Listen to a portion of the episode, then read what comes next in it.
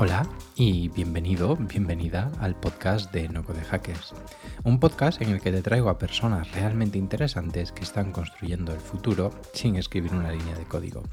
En este podcast hablamos de trayectoria profesional, por supuesto un poquito de no code y no podía faltar hablar de salud mental y de cómo nos cuidamos para no morir en el intento.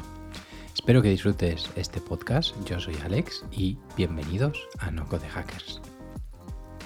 En este episodio tenemos a un invitado que si cuando ya es gallego yo me ilusiono y el podcast es especial, pues hoy tenemos una persona que da la casualidad de que vive en mi aldea, en Sarria. Y es que Javier Rodríguez es un empresario desde hace más de 14 años, pero que ahora está utilizando el no-code para ayudar a gestionar su negocio de una manera digital, automatizada y muchísimo más sencilla. Y lo está haciendo todo él. Así que vamos a hablar de no-code, vamos a hablar de procesos, empresas y lo vamos a hacer con Javier. Bienvenido. ¿Qué tal, Alex? ¿Cómo estás? Muy bien. ¿Qué tal tú? ¿Cómo, cómo estás? Muchas gracias por venir a este, a este episodio. No, gracias a ti. Yo vengo aquí a, bajarte el listón de los invitados. Eh, pero bien, estamos bien. Siempre es un placer hablar contigo. Para nada. Eh, de hecho, eh, eso quiero demostrar, ¿no? Porque era un perfil que tenía un poquito más fuera de lo que es el radar típico de que encontramos en Twitter de la gente haciendo proyectos, pero me parece súper interesante. Pero vamos a empezar hablando de tu, background, ¿no? Eh, ¿Qué estudias? ¿Por qué estudias lo que estudias? pues mira, yo estudiar, estudiar, estudié perito agrícola, nunca llegué a ejercer. Pues porque, bueno, es esa cosa de que antes era un fracaso, cuando algo que tenemos muy normalizado, ¿no? Que se empezaba una carrera y dejarlo antes era un fracaso. Había que acabar por narices y, bueno, se acabó. Pero bueno, pues a raíz de ahí yo siempre estuve muy metido en el tema de las artes gráficas y acabé metido en el sector de las artes gráficas, ¿vale? Eh, estuve cuatro años trabajando en una empresa, al final monté la mía y, y nada, pues a partir de ahí un proceso de ensayo-error, ensayo-error, durante pues 10 años en los que digamos eh, muy centrado en el negocio y, y muy poco a lo mejor centrado en el proceso, ¿vale? En los procesos y todo eso hasta que te das cuenta de que para que un negocio crezca y sobre todo aumente la aumente la rentabilidad, pues quizás es mejor eh, poner el foco en, en, mejorar los procesos, no tanto en aumentar la facturación y en analizar un poquillo más en detalle, pues eh, dónde podemos eh, mejorar sobre todo pues, el beneficio. Claro. me, parece, me, parece, muy interesante y perdona que te corte eh, lo que acabas de comentar de que de aquellas no era tan fácil eso de dejar la carrera y cambiar de, punto, ¿no? Entonces, ¿cómo das ese paso de decir, mira, acabo de hacer perito agrícola, pero esto no lo voy a tocar en mi vida, ¿no? ¿Cómo, se lo tomó tu, tu, entorno en aquel momento? Mal, mal, mal. Se lo toma mal porque directo a tu pasate con este es como, es que es un en aquel momento es un fracaso, ¿no? Eh, pero no sé, decía, a ver, yo no, no digo que mm, la universidad te da mucho más aparte del título, ¿vale? Es quizá el título es lo que menos importancia puede tener, pero, pero sí que a lo mejor en aquel, o sea, yo por ejemplo a mi hijo hoy pues no lo, te digo, oye, tú prueba lo que te guste, pero no pasa nada por en un momento determinado darte cuenta de que el camino que habías escogido no es el que más te llena, ¿no? Y al final todos tenemos que hacer algo que nos guste, si no estamos fastidiados estar toda la vida arrastrado en una, en una supuesta vocación. ¿no? Si tú tomas con 18 años una decisión que tienes que arrastrar el resto de tu vida, ¿qué, sentido tienes? es, mucho, mejor que, que, te enseñen a, a, pivotar, ¿no? es decir, que aplicar lo que se hablará mucho de la metodología Lean también a tu vida. Es decir, oye, pues vamos a ir por aquí, pero si no me gusta, pues si falla, pues vamos por otro lado. Costó, pero bueno, se asume y punto. Qué interesante. Y me has dicho que también estás muy interesado en las artes gráficas, ¿no? Pero, mm, ¿cómo llegas a ese mundo de las artes gráficas y cómo pasas a considerarlo más que un hobby, una profesión? Pues mira, yo tenía un amigo, eh, bueno, un amigo que yo, yo vendía mis apuntes en la carrera, entonces eh, era un locutorio y tenían pues máquinas, o sea, un plotter y hacía trabajitos de artes gráficas. Y yo era amigo mío y entonces lo observaba mucho y yo siempre soy de, de que si veo a alguien trabajar tengo que echarle una mano, no sé, estar mirando mientras otros trabajan. Eh, voy a dar un jubilado muy malo. Entonces, entonces, bueno, pues empecé a controlar los programas de diseño gráfico por echarle una mano y luego pues noté que tenía cierta, bueno, pues cierta habilidad y, me gustaba. Vale, yo soy, me considero que soy capaz de enseguida coger la idea que tiene la persona y entonces me costaba muy poquito tiempo llegar al, al, diseño final. Y, y, después aparte, si ahí le sumas que siempre fui de tendencia a hacer el negocio, a la venta y tal, pues un poquillo fue todo rodado. Me sentía cómodo, básicamente me dejé llevar por algo que me sentía cómodo. Tampoco fue nada que fuera pensado, ¿vale? Cuando acabé y tenía que presentar el proyecto, pues había una empresa que quería un encargado para, para el taller y dije, pues venga, pruebo y mientras pienso y probé y me quedé. Una vez Probaste y, y, ya no pensaste mucho más. Eh, no, no, me dejé llevar. Ahí. Qué guay. Y luego acabas viniéndote al mundo del emprendimiento y me parece un paso muy, muy valiente, ¿no? Em, sea cual sea tu condición, tu, tu, punto en el que estés. Ostras, eh, montar una empresa es duro. Eh, ¿Por qué decides empezar una empresa? Bueno, a ver, al final te gusta siempre marcar tu camino y hay momentos que si, pues bueno, pues a lo mejor no estás en, en, la sintonía adecuada con tu jefe, ¿no? Y, y, pretendes, aunque yo me considero que era un muy, muy buen empleado porque trataba la empresa como si fuera mía, pero bueno, sí que hubo un momento ahí en que el que tuvimos un desencuentro y, y, yo decidí que tenía que volar. A mí no me asustaba porque ya estaba realmente, ya estaba haciendo todas las funciones y sí que había ciertas, eh, ciertas visiones que yo quería llegar a materializar y que él no veía. Entonces, bueno, no, eh, al final cogí y me fui y, y, nada, monté la empresa y empecé a, a tropezar por ahí adelante. Que es como empiezan los primeros años. Empecé en la crisis del 2008, así que imagínate cómo fue ahí arrancar. es, que, es que lo vas poniendo complicado. Primero dejar la carrera para eh, meterte a algo totalmente distinto que probablemente no se percibiera como tan relevante eh, el mundo de las artes gráficas como ser un perito, ¿no? Em, y ahora montando una empresa en plena crisis, ¿no? Entonces, ¿cómo fueron esos primeros años de, de montar una empresa? Pues mira, perdí el pelo, básicamente. el pelo básicamente se me fue en los dos primeros años. Eh, complicado, o sea, yo ese romanticismo del emprendimiento, a ver, una cosa es un emprendimiento cuando es unipersonal, pero yo desde el primer día tenía un empleado que era un compañero de trabajo que se vino conmigo y para mí eso es un, una carga, una responsabilidad muy grande. Es decir, tú tienes empleados que al final, si tú no haces bien tu trabajo, si la empresa no funciona, ellos pueden tener problemas en casa. Entonces yo eso es lo que nunca podía decir, hostia, imagínate que yo no soy capaz de ser rentable. Si yo no tengo para llevar a mi casa, vale, pero que los demás no tengan es una carga que tienes que siempre vigilar, ¿vale? Y entonces, eh, pues bueno, eh, complicado porque además, ya te digo, la crisis 2008, con la idea que empecé, yo creo que a los seis meses ya me había redirigido completamente, pero sobre todo aprendiendo. Vale, hay que, hay que estar dispuesto. Yo creo que eh, hay veces que está muy bien tener un plan, pero no, pero no ceñirte al plan y estar loco ahí en el objetivo, porque yo ya te digo, yo de la idea que tenía y el público, el segmento al cual me, me quería dirigir, a los seis meses estaba en otro lado completamente. Surgió una oportunidad, la vi, vi que podía trabajar en ella y tiré como loco más al sector ya no tanto de, de las artes gráficas puras, sino ya más enfocado en obra, en, dar servicio a empresas de obra pública. Y entonces, pues bueno, pues ahí es un poquillo, eso sobre todo el, el, el estar abierto y el estar constantemente viendo el entorno y viendo por dónde puedes ir. 100%. Y, y, ese camino de ir, pues te ha llevado a tener una empresa ya ciertamente consolidada, ¿no? Y seguro que has sacado muchos aprendizajes de ese camino. Em, hablemos con ese Javier de 2008 que estaba empezando, ¿no? ¿Y qué le dirías que, que hiciera diferente? Ayer, eh, hace dos días, había alguien publicó un tuit y ponía, eh, si le dijeras a tu yo, ponía hace cuatro años, eh, y decía dos palabras que le dirías, ¿no? Y yo me, le contesté y le decía, eh, PMV, o sea, hacer un producto mínimo viable siempre para muchas cosas y, y yo, en mi caso, yo creo que tendría que haber eh, tenido, o sea, no haberme echado tanto a la espalda. Es decir, yo tengo una capacidad de trabajo muy grande, pero quizá a veces la sobreestimas, ¿no? Y sobre todo cuando quieres crecer, tienes que tener a las personas adecuadas a tu lado. Eh, adecuadas no significa que sean buenas, simplemente que, que casen contigo, con tu forma de asumir los negocios y tal. Y entonces yo hay veces que eh, a lo mejor asumí ciertas inversiones sin tener todavía el equipo que pudiera, ¿sabes? Confiando en decir, oye, pues va a haber gente que me acompañe. Y esa es la parte más complicada. Es decir, sobre todo y bueno, hay una saber elegir a, las personas adecuadas. Bueno, es una parte muy importante.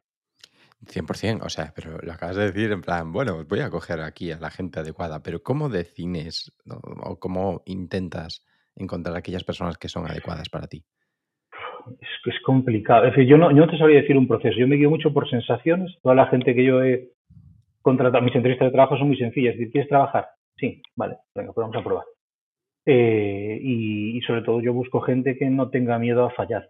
O sea, gente que aprenda de los errores y, que, tome decisiones. Y no es fácil. Hay gente que le tiene mucha animadversión a tomar decisiones y puedo entender que a lo mejor, oye, pues será, pues a lo mejor pues habrá también responsables de sección o jefes, por así decirlos, que, que ante un fallo pues tengan una actitud negativa. Y yo, yo particularmente soy de los que opinan que, o sea, yo no tengo departamento de I más D en mi empresa como tal. Yo simplemente aprendo de los errores, o es lo que pretendo. Bueno, es decir, un, error que derive en un aprendizaje es una inversión, y sin embargo un error que no derive en un aprendizaje es un gasto. Entonces yo pretendo que todos los errores sean inversión. Si esa persona no aprende de sus errores, entonces ahí sí que tenemos una línea roja. Ahí sí que es complicado. Y hablábamos mucho de echarte las cosas a tu, a tu cargo, ¿no? Como, como mm. responsable de la empresa. Em, a mí la salud mental es un tema que me, me, fascina, ¿no? Como ves, al final estos podcasts hablan de tres temas principales. Primero, educación y carrera profesional. Segundo, salud mental. Y tercero, no code. Em, ¿Cómo lo has llevado tú a nivel personal? Em, ¿Qué consideras que has hecho mal en ese proceso y consideras que ahora estás mejor o estás trabajando en ello, como todos? Eh, si considero que he hecho mal, eh, sacrifiqué demasiado, a lo mejor eh, trabajé demasiado pensando que no había otra forma de hacerlo en la fase, sobre todo cuando mi hijo era pequeño. Entonces te pierdes muchas cosas y aunque pretendes, digamos, justificarte y en cierto modo no flagelarte diciendo es lo que tocaba hacer, pero a lo mejor habría otra manera de hacerlo, ¿vale? No soy mucho, ojo, no soy de los de fustigarme ni mucho menos, es decir, lo que se hizo, se hizo y ya está, lo que da toro pasado, pues todos lo hemos, todos lo sabemos, y no sé si a lo mejor lo hubiera hecho de otra manera si hubiera llegado al mismo punto, ¿vale? Entonces, no sé, pero sí que creo que tenía que haberme aprendido a organizar mejor y, y optimizar mejor mi tiempo. Vale, es decir, eh, hasta que te das cuenta de que no por trabajar más horas trabajas más, eh, porque precisamente tienes esa sensación de no estoy dando todo lo que puedo, no estoy haciéndolo todo lo posible. Y yo he, yo he estado días en oficina y, al final del día, objetivamente, decir, bueno, a ver, Javier, ¿qué hiciste realmente? Decir, bueno, pues de estas 10 horas que me tiré, el, fruto son dos horas de trabajo. ¿sí? ¿Por qué no estuviste solo dos horas? Ese proceso, hasta que aprendes a hacer todo eso, fue complicado. ¿vale? Y luego también, es decir, cuando, digamos, una de las cosas que, eh, que no hacía y que, y que fue un punto, un, cambio muy importante para mí fue volver a leer. ¿vale? El leer, había dejado la costumbre de leer y el leer de, de otros temas y leer de ventas, leer de gestión de negocio, de gestión de personal. La lectura te abre la mente, te ayuda a, a unir puntos, a unir eh, pensamientos y es algo que me ayudó muchísimo en los últimos años y que a lo mejor si hubiera recuperado ese hábito en los primeros, en los primeros años, creo que me hubiera ayudado mucho. Sí, además, hablando un poquito de esa parte de hobbies, ¿no? Eres una persona que te gusta mucho como aprender y trastear y probar cosas nuevas, ¿no? Ah, teniendo en cuenta que tienes una empresa, em, ¿cómo haces para encontrar ese tiempo para aprender? ¿Lo haces en tu propio horario de empresa? ¿Lo haces cuando acaba tu empresa? ¿No hay una línea de separación entre las dos cosas? A ver, eh, suelo ponerme, es que realmente, realmente yo tengo unas horas para trabajar, aún divido unas horas para trabajar, entendiendo trabajar el, la dedicación a mi empresa, y luego hay otras horas que las dedico a la formación, pero como mi forma de ser es esa, pues al final siempre acabo formándome en algo pensando en un negocio. ¿Qué pasa? Que para mí no es trabajo porque es lo que me gusta hacer y es en lo que me gusta pensar. Leo libros de ventas pensando en cómo mejorar mis procesos de ventas pero porque me gusta, o sea, no me cuesta, no es decir, oye, me voy a poner a estudiar algo que, me, que sea difícil para mí, no, para mí no me cuesta. Entonces, eh, si había de estar viendo una serie, pues yo puedo estar viendo un curso de Noco de Hackers y estoy tan feliz como otro que se está viendo una serie, ¿sabes? Y si aún por encima tengo la sensación de que mi cerebro sigue activo, eh, que es algo que sí que lo he comprobado, es decir, que el cerebro se nos va atrofiando un poquillo si no le estás dando alimento constantemente, Entonces, oye, si voy a, leer o si voy a pasar el tiempo haciendo algo, prefiero que sea de provecho. Vale. Después sí, tengo otros hobbies, pues por ejemplo, son, bueno, hobbies, ir al gimnasio no son hobbies, es una necesidad. Pero, pero bueno, pues sí, voy al gimnasio, tuve épocas de, pues, de jugar al golf, de, de la montaña, de tal. Pero bueno, son cosas que voy cambiando. Ahora mismo, eh, lo que más me gusta ahora mismo es trastear con programas, con aplicaciones, con usos. Bueno, es lo que más hago.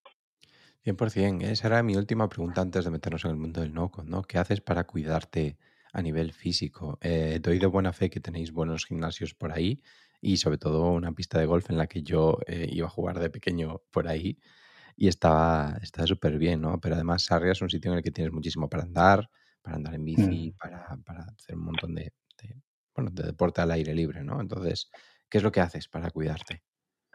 Nada, es ir al gimnasio y, luego cortarle al alpiste, que solemos decir, yo soy, yo soy de mucho comer.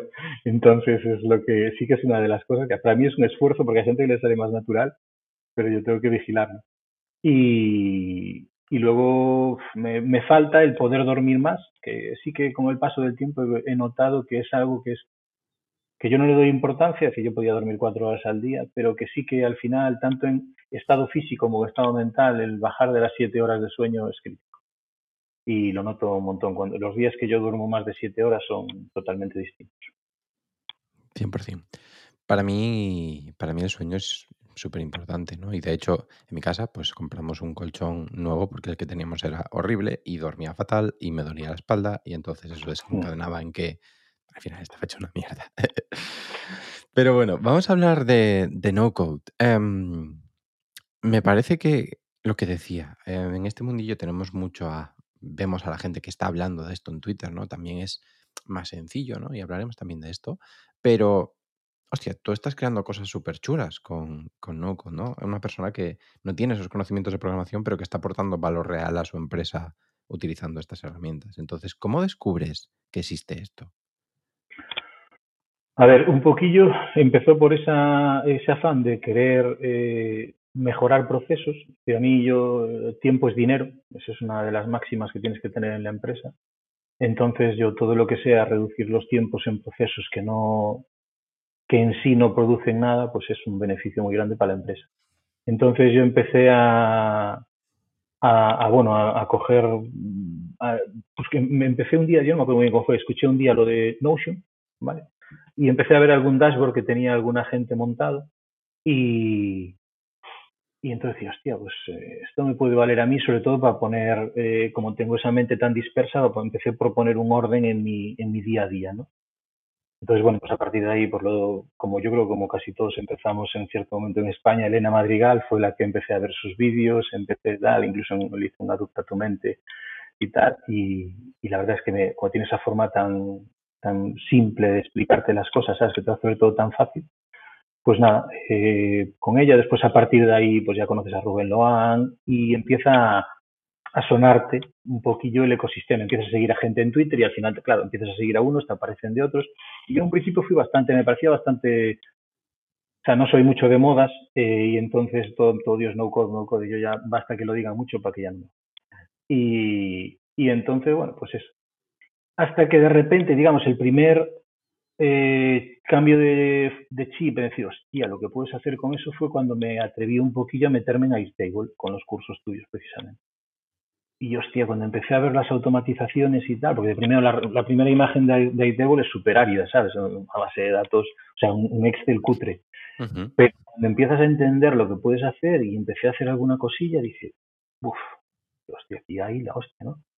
Ya con Airtable ya hice cosas, ¿vale? Es decir, ya empecé a hacer un programa para gestionar los vencimientos, o sea, un programa, una, una, una, una hoja para gestionar los vencimientos en la empresa porque yo utilizo Holder y, y, digamos, en función de cómo tú cobras o cómo pagas, se crean una serie de vencimientos que, pues si financiaste un recibo, pues era un vencimiento de cobro, pero se convierte en un efecto, se, se convierte en un vencimiento de pago a partir de ahí, y eso no me lo permitía controlar el programa y entonces era un caos, porque aparte, pues bueno, tengo una, compañera en contabilidad y entonces a lo mejor yo tramitaba algo, tenía que transmitírselo a ella y necesitamos una plataforma común y, una forma de verlo de manera común. Y entonces eso con Airtable lo hice y fue, fue la hostia, ¿no? Porque me, me ahorró muchísimo trabajo, muchísimos errores, sobre todo. Es decir, que yo marcaba, te importaba las facturas desde Holde, que automáticamente en función de la forma de pago se generaban los vencimientos. Si yo había financiado ese recibo, se generaba el vencimiento de pago, se generaba... Entonces era una, una maravilla, una maravilla el poder crear ciertos eh, cargos recurrentes. Entonces fue el, el, después mandar un resumen mensual al Slack a principio de mes. Eh, cuando hay pues el día de pago, pues el día anterior se le manda el mensaje a la chica, o sea, a mi compañero se dice, oye, mira, mañana por este banco te cargan tanto, por este banco te cargan tanto, controla que lo tienes bien. ¿Sabes? Es, el evitar, el, evitar errores, ¿vale? El, el, automatizar procesos y evitar errores. Yo creo que ahí es donde está el, el potencial brutal del no-code en la empresa. ¿vale? Uh -huh.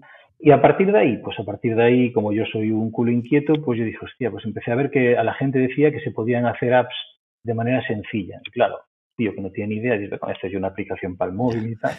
Y entonces, que no hay huevos, venga, pues voy.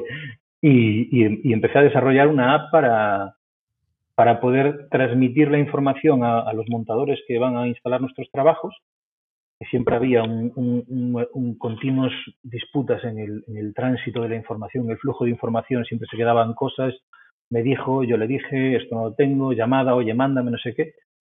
Y dije, hostia, ¿podría yo hacer una app para eso? Y la hice, ¿vale? Y funcionó y funciona muy bien. Que ahora, de hecho, la, estoy la, la cambiaré seguramente a Flutter. ¿vale? Que estoy avanzando ahí en el curso. Lo había hecho con Adalo, pero bueno, pues Adalo se nos cae cada dos por tres. Y, y nada, pues entonces a partir de ahí. Luego en el Notion, yo ya cuando empecé, yo creé un ERP para la empresa donde controlamos todos los trabajos, ¿vale? Eh, y después en, le hacía unos, eh, unos templates para que cada trabajo, en función del tipo de trabajo, me originara las tareas. Entonces, por ejemplo, la persona que está en impresión conocía automáticamente para cada máquina y cada material qué trabajos tenía. Entonces había veces que pasaban cosas como que esa persona se ponía a imprimir un vinilo en tal máquina, un vinilo de tal calidad, y cuando se daba cuenta al cabo de 20 minutos que había otro trabajo pendiente, tenía que recargar material, tenía que no sé qué, entonces, joder, tío, ¿qué pasa? Que estábamos en un proceso totalmente arcaico, con hojas de producción, no había un, un ERP de artes gráficas que se adaptara a nuestro proceso de trabajo, teníamos que cambiar nosotros la forma de trabajar adaptarnos a ese software, eso es inviable en una empresa ya con cierto tiempo, o por lo menos en la mía. Hay gente que a lo mejor es capaz de gestionarlo, pero yo no, no porque a la gente le cuesta asumir herramientas nuevas. Y, y a partir de ahí tal, después fue cuando ya también dices, hostia, pero hay ciertas ciertas cosas que quisiera que haría, que quisiera que hiciese Notion y no me las hace. Y fue cuando empezó a poder Notion trabajarlo con Make. Y entonces ya fue la hostia, y dices, wow, pero, pero ¿qué puedo llegar a hacer aquí? Y tal. Y después, a partir de todo eso, pues ya es cuando dije, hostia, pero esto lo podría hacer mejor con software. Y ahora estoy en ese proceso de, de generar todo el, el, el, proceso de trabajo, el ERP en Airtable y visibilizarlo con software, que uh -huh. es donde estoy ahora mismo. Y, y, la verdad que muy contento con cómo está quedando y en las posibilidades que se abren. 100%, me parecen joder, proyectos súper chulos y joder, adaptados a tus necesidades. Dicho una frase que me encanta, que la digo yo siempre, es la de que el no te permite adaptar esas herramientas a ti y no tú a las herramientas. Y, y, es que es 100% eso, ¿no? Tener la libertad y el control. Pero esa libertad y control también vienen a costa de tiempo invertido por tu parte y muchos errores y muchos aprendizajes. Entonces, ¿Cuánto tiempo aproximadamente podría dedicarle a construir una aplicación para mi negocio, en tu experiencia? Lo fundamental, yo creo que, eh, y de hecho ahora empiezan a haber ciertos perfiles que lo hacen, es decir, eh, lo fundamental a la hora de construir una aplicación y ahora mismo, tal como están eh, pues, opciones como Flutter, como Adalo, es tener claro qué es lo que quieres hacer, el proceso de la empresa. No tanto el, la, eh, la, aplicación o el crearla, porque es súper sencillo. Una vez tú tienes bien claro cómo es el proceso en la empresa, y ahí tienes que trabajar, pues eso, con, yo soy de papel, no soy de miro, pero bueno, tal, eh, pues entonces lo que es la creación de la app, oye, hablando de procesos normales, evidentemente, si es un, cuanto más tal, pero es súper intuitivo. Ojo, partiendo de la base de que ya he invertido muchas horas en formación, ¿vale? Pero tampoco muchísimas horas, es decir, al final yo qué sé, la, un, hacer un curso, cuando yo me acuerdo, cuando hice los Dada, lo que si ves, ¿qué pudiste invertir? Eh, 8, 9, 10 horas en vídeos, te vas trasteando y que sí, que después tienes, oye, pues esto me, está, me estoy atascando aquí, dónde era, en qué vídeo lo vi y vuelves a verlo, pero ya hay foros, hay comunidades, hay gente, joder, siempre dispuesta como tú a, a ayudar, entonces eh, tampoco es mucho.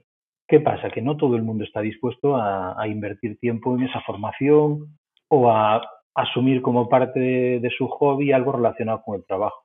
Yo cuando a alguna gente le digo con lo que me gasto en formaciones o, o, el tiempo que le dedico o los libros que leí o tal, te vengo un poquillo raro. De hecho, hay veces que ya ni lo digo. Pues a lo mejor, imagínate, compré un curso y me costó 600 pavos, 900 pavos y, y, ya no lo dices, porque te dicen, hostia, pues tú hubieras ido de vacaciones. O, vale, pues sí, me hubiera ido de vacaciones, efectivamente. Pero yo preferiría hacer eso, ¿no? Uh -huh. Hay que ser, tiene que ser la persona con esa predisposición. 100%. Eh, iba mi, mi siguiente pregunta por ahí, ¿no? ¿Por qué crees que, hostia, si es tan guay, ¿por qué no está tan extendido? ¿Por qué no todo el mundo lo está utilizando? Porque tienes que tú querer utilizarlo. Es decir, hay herramientas muy chulas, hay opciones muy bonitas, pero si tú no quieres. Y hay gente que no, que no está, o sea, hay gente que no le llegó el mensaje. Después hay gente que no tiene la capacidad, porque a ver, yo, yo tengo cierta facilidad para dominar herramientas, pero porque en mi negocio siempre he estado trabajando con ordenadores, con software de diseño, y al final la forma de trabajar es muy fácil, es muy parecida, ¿no? Pero claro, eh, yo le puedo decir, pues imagínate a un amigo mío que tiene un taller metálico y a lo mejor le tengo que decir, oye, mira, ¿podrías hacer un, un, programa para controlar el presupuesto de una manera mucho más intuitiva o el almacén que lo estás haciendo con este programa, poder controlarlo con esto? Y claro, él tiene una barrera de entrada a lo mejor mayor que la que tengo yo, ¿vale? ¿Qué pasa? Que ahí es donde entra la figura ya de gente que sí, que domina las herramientas y que si tiene capacidad para sacar de la mente de esa persona el proceso, pues le puede hacer ese software de una manera muy sencilla, con herramientas no code, ¿vale? Uh -huh. Pero es decir, son distintos, eh, distintos estados en los que hay, digamos, actores en este proceso, pues bueno, eh, ¿qué tal? Pero no todo el mundo quiere ponerse a trastear y quieren cuando acaban la jornada pues olvidarse de todo y lo entiendo también, ¿eh? a mí me supone carga mental. Yo este fin de semana, por ejemplo, que tuve varios eventos sociales y no pude apenas dedicar tiempo, me sentía un poquillo mal y yo decía, a ver Javier, que no pasa nada, joder, que es un fin de semana que no, que no hiciste nada, nada, entre comillas, y que seguramente el rendimiento fue mucho mejor porque, oye, estuve en reuniones con amigos, con familia, con tal, y, y, y, mi mente hoy está mucho más fresca que lo que estaría si me hubiera enterrado en el ordenador el fin de semana. ¿no? Pero, pero bueno, pues es eso, hay que estar en el momento adecuado. Uh -huh. Y hablemos de, de herramientas. Eh, ostras, ayer Máximo Gaveten, bueno, no sé si sigues su newsletter de bonos, pero hablaba precisamente de un concepto que yo creo que es clave, ¿no? Y es parte de lo que está detrás de No Code Hackers me hablas antes de que tener claro el proceso de la empresa es vital, 100%, pero um, yo soy muy creyente de que las herramientas que utilizamos, las herramientas que conocemos y nuestro dominio de esas herramientas cambian nuestras percepciones de lo que es posible y lo que no es posible. Es decir, si yo conozco software, porque he trasteado, porque sé lo que puedo hacer, lo que no puedo hacer, de repente empiezo a ver opciones para utilizar software en mi vida. Si yo tengo un martillo, todo me van a aparecer clavos. Pero si tienes Correcto. un martillo, tienes una sierra, tienes un, mmm, cortacésped y tienes un montón, pues te montas una empresa de jardinería. Entonces, ¿cómo, cómo lo ves tú? Eh, ¿Crees que cuando aprendes una nueva herramienta empiezas de repente a encontrar nuevos casos de uso en los que las puedes utilizar? ¿O crees que es más esa parte de proceso, de entenderlo muy bien y que eso es independiente de la herramienta que utilices después? No, eh, a ver, el, el, entender el proceso es muy importante como punto de partida del, proyecto. Ahora, evidentemente, cuando tú empiezas a, a, conocer herramientas, aún sin ser en profundidad, te das cuenta de cómo hacer determinadas partes del proceso y cómo mejorarlo. Es decir, yo a lo mejor en mi proceso nunca, había, nunca me había planteado el agrupar las producciones porque no veía la manera de hacerlo fácil, pero en cuanto veo que si yo pongo determinados tags en los trabajos, pues entonces puedo filtrarlo, pues entonces digo, oye, pues es que podría hacer esto, ¿vale? Por eso eh, a mí me gusta, yo me suelo ver todos los cursos de las herramientas, aunque en cierto modo diga, bueno, pues seguramente no, voy a, no la voy a utilizar, pero sí que me gusta tener una idea general de todas porque precisamente te permite abrir ese, ese horizonte de cosas que podría llegar a hacer, teniendo en cuenta que después me despisto mucho, pero pues claro, porque ese es otro de los fallos, pero, pero sí que si no sabes qué puedes llegar a hacer, nunca, nunca lo vas a, hacer, ¿vale? Básicamente. Y sí que hay que, mm, lo que tú dices de ese pensamiento condicionado, de que si solo tengo un martillo, pues para mí van a ser todo clavos, pues es una gran verdad. Y, de hecho es lo que le pasa a la mayoría de la gente que no se para a mejorar su formación, por ejemplo, en esto. Es decir, nunca te vas a mejorar, nunca te vas a parar a mejorar tu proceso de trabajo si no conoces las herramientas para hacerlo. Pues entonces ahí es un poquillo eh, donde quieras tú poner el límite. ¿no? 100%. Pues vamos a terminar la entrevista preguntándote por herramientas. ¿Qué stack utilizas en tu día a día y cuál es tu favorito? Mira, eh, como dashboard, Notion, ¿vale? Es decir, eh, a lo mejor sí que veo por ahí cosillas de coda, de no sé qué, pero bueno, prefiero no, ahí sí que prefiero no mancharme ya la mente y estoy con Notion a tope, ¿vale? Eh, y luego ya en la parte más de crear el ERP, un CRM que tengo y tal, pues Airtable para mí es la bomba, aunque solo sea, o sea, estoy seguro de que solo conozco lo mínimo de lo que se podría llegar a hacer con él, ¿vale? Sí, yo creo que ahí hay un potencial de la leche. Software porque pues es el frontend, entonces claro, te permite de cara a mostrárselo a las personas que no están implicadas en el proceso de desarrollo de una manera mucho más amigable, y que no sea tan, tan árido.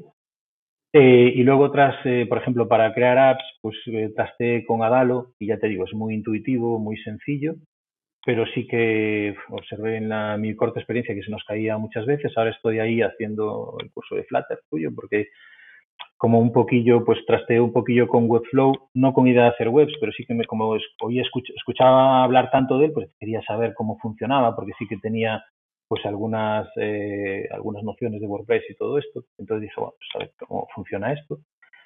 Entonces ahora estoy con Flutter y lo que he visto me gusta, me, me gusta, me parece sencillo, me parece eh, escalable, entonces me, me, gusta, aunque bueno, ya te comenté lo que más me, ahora estoy precisamente haciendo lo de Firebase, que no lo, tengo ahí ciertas dudas que ya te comentaré, eh, no, lo, no lo controlaba, pero bueno, creo que, que tal, y luego herramientas que he usado, pues por ejemplo, para, he utilizado Tally para formularios, he trasteado un poquillo con CARD, pues por ver cómo era y, me, bah, es que es súper sencillo. Eh, es que hay muchas, ¿sabes? De hecho, ahora mismo yo creo que el límite, o sea, lo ideal es ponerte un límite y apostar por una, ¿sabes? Aunque me gusta tal, porque si no, eh, puedes andar dando bandazos continuamente. Entonces, yo si tuviera que decirme está Notion, Airtable, y software. Es lo que ahora mismo más, más manejo. Maravilloso. Pues eh, muchas gracias por venirte a este podcast. Eh, ahora te doy la oportunidad de que le digas a la gente, primero, dónde pueden encontrar lo que vayas haciendo eh, de tus proyectos no code o en general acerca de los que, lo que vayas creando. Así que es tu oportunidad para contarles a la gente dónde te puede encontrar.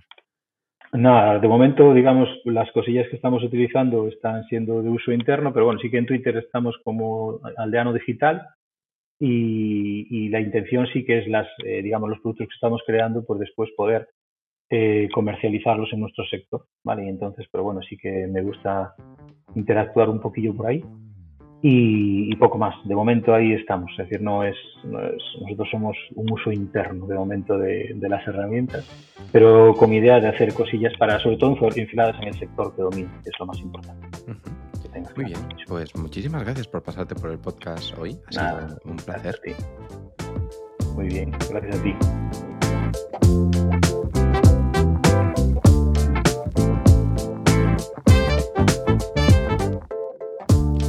Te recuerdo que si quieres aprender no code, puedes hacerlo a través de No Code Hackers Pro, nuestra suscripción que te dará acceso a toda nuestra formación, más de 13 cursos actualmente con más de 20 horas de vídeos y muchísimos más que estarán en camino desde solo 150 euros al año.